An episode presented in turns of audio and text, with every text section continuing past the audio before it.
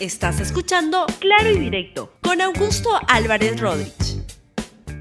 Bienvenidos a Claro y Directo, un programa de LR. El programa de hoy se llama Un país paralizado por un gobierno que está paralizado.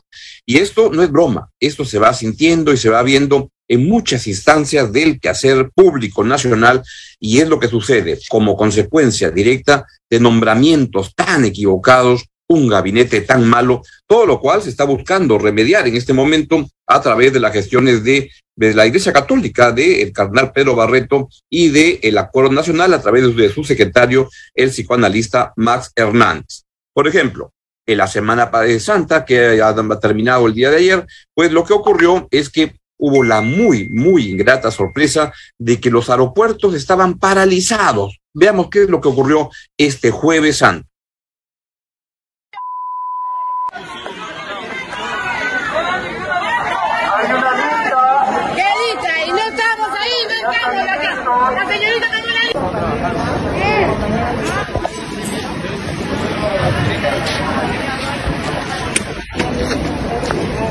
¿Por qué estamos desde las 9 de la mañana. Sí, yo de las 7 de la mañana.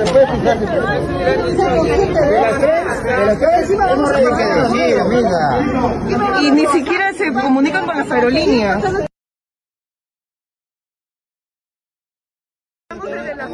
Sí, yo perdí mi vuelo de las 7 de la mañana.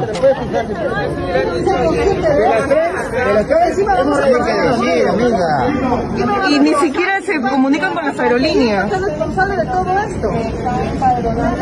Señorito, yo he hablado con el que yo no sé ser responsable de nada. Eso es mentira la gerencia de Corpa, nombrada por este gobierno, un desastre absoluto para manejar una situación, comenzando la Semana Santa, lo cual ahuyenta, por supuesto, al turismo internacional y al turismo nacional. Mucha gente se vio ah, muy afectada por eh, la, imposibilidad de viajar o por la demora, y lo, es, lo que ocurrió fue cancelaciones de vuelos ya perdiendo el jueves, este, la Semana Santa se acortaba y le malograron la, la, posibilidad de tranquilidad en ese fin de semana arruinando además muchos, muchos espacios de negocio en un turismo que viene tan alicaído, tan, tan mal, pues esperaba que esta Semana eh, Santa pudiera ser una manera de reactivar. Nada de eso ocurrió. ¿Por qué? Por la culpa de la gerencia general de Corpac, el equipo de Corpac puesto por este gobierno, por la culpa de la ministra de Trabajo, la señora Betsy Chávez, que anda pensando en una ideología anquilosada con medidas que lo único que buscan es, en teoría, ayudar al pueblo, pero que en realidad lo hunden más porque la señora Betsy Chávez lo que hace es arruina la posibilidad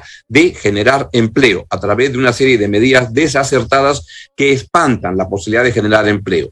Los pasaportes, los pasaportes son otro drama tremendo de lo que está ocurriendo. ¿Podemos ver algunos de los líos que hay para obtener un pasaporte hoy en día?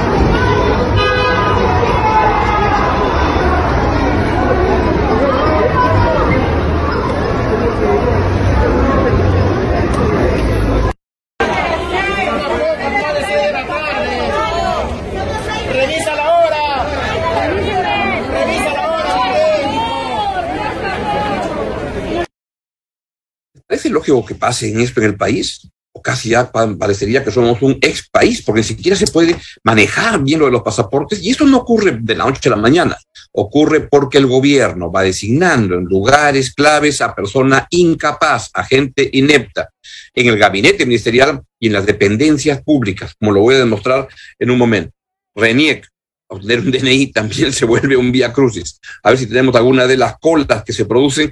Esto había mejorado mucho en el Perú en los últimos años, en la última, la última década. Si el país se está paralizando día a día, ¿por qué? Porque hay un gobierno absolutamente inepto.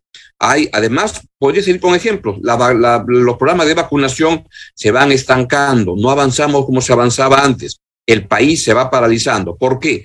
Porque existe un gobierno que designa a gente en cargos públicos, a gente muy poco preparada, a gente que viene por con nombramientos políticos, a gente que parece sacada de una alcantarilla, porque lo que es es gente con prontuario, ladrones, inexpertos, y eso es lo que está pasando con demasiada frecuencia.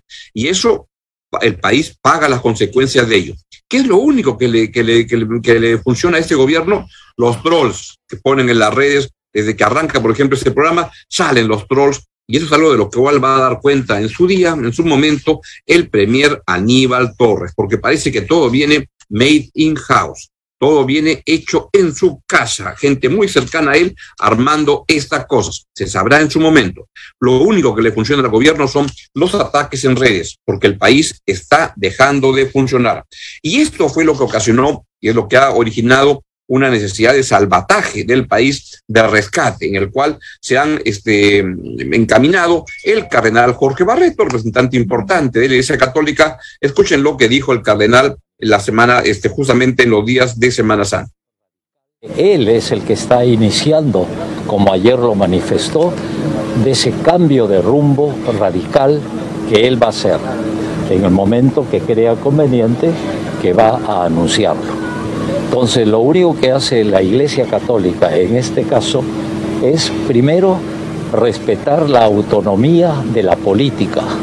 En este sentido, ahora está en manos de él para anunciar cuando crea conveniente cuál es ese cambio radical de eh, la propuesta que le hemos hecho como sociedad civil.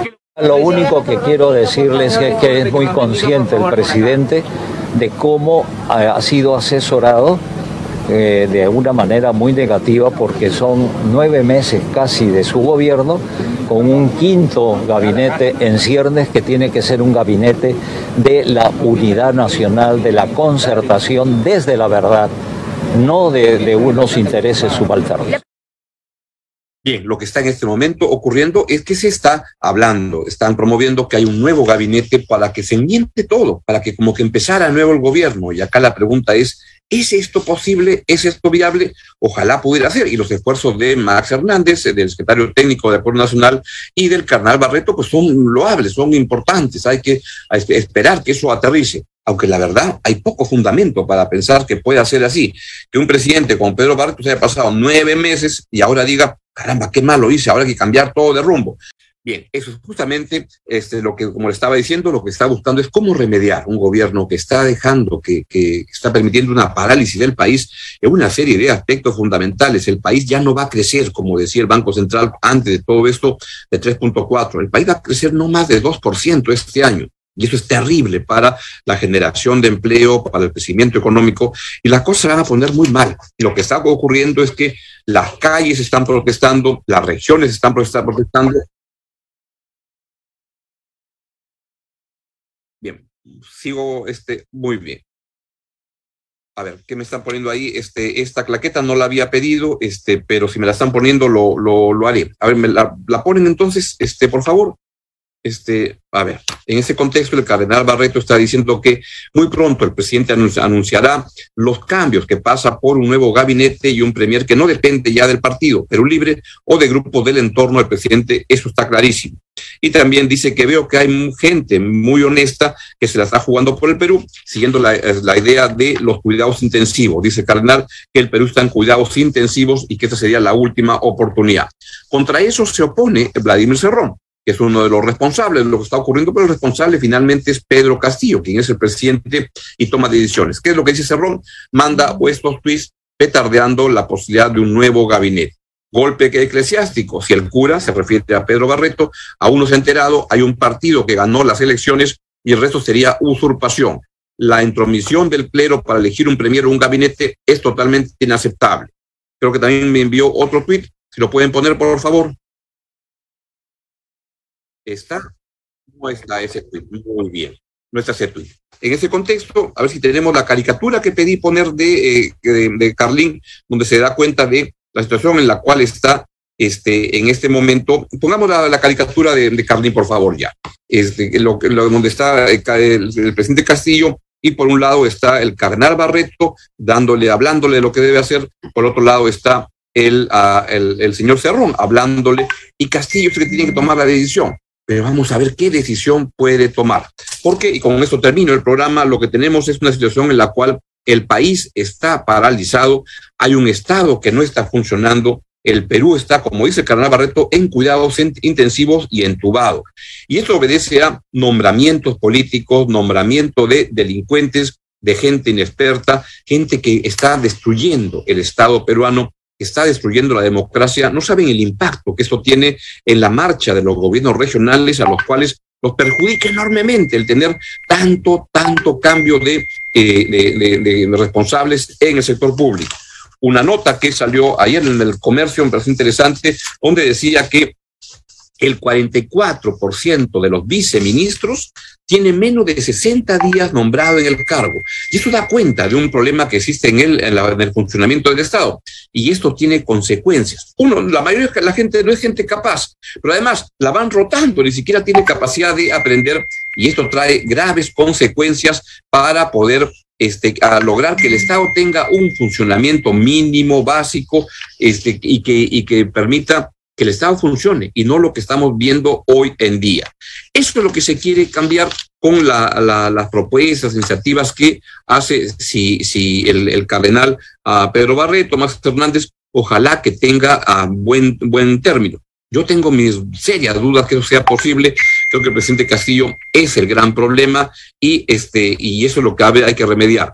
¿Puede remediarse? No lo sé lo más lógico sería que el presidente Castillo se dé cuenta de sus grandes dificultades para poder gobernar y de un pasito al costado, que ni siquiera renuncie, que nombre un gabinete, que le dé todo el poder y que el país comience a funcionar y que vea luz al final del túnel, la cual no se ve con la presidencia de Pedro Castillo. Bien, es todo lo que les quería contar el día de hoy y los dejo, son 10 y 56, hemos tenido algunos problemas técnicos para eh, operar y ya viene el siguiente programa de Paolo Lugas está muy interesante. Así que me voy y lo dejo con la gran programación de LR y nos vemos mañana aquí en Claro Directo en LR Chau, chau. Gracias por escuchar Claro y Directo con Augusto Álvarez Rodríguez. Suscríbete para que disfrutes más contenidos.